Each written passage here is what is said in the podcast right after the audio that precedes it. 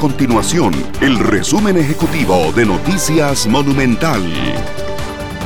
Hola, mi nombre es Fernanda Romero y estas son las informaciones más importantes del día en Noticias Monumental. La dueña de la empresa constructora H. Solís, Mélida Solís, saldría de prisión en las próximas horas tras cumplir con el pago de la fianza que le impuso el juzgado penal de Hacienda por un monto de 3 millones de dólares.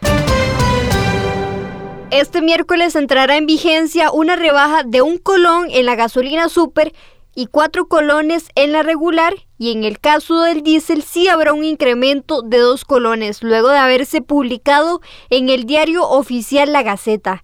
Tras siete aumentos consecutivos en el combustible durante este año, la Autoridad Reguladora de los Servicios Públicos ARECEP aprobó la primera mínima rebaja. Estas y otras informaciones usted las puede encontrar en nuestro sitio web www.monumental.co.cr. Nuestro compromiso es mantener a Costa Rica informada. Esto fue el resumen ejecutivo de Noticias Monumental.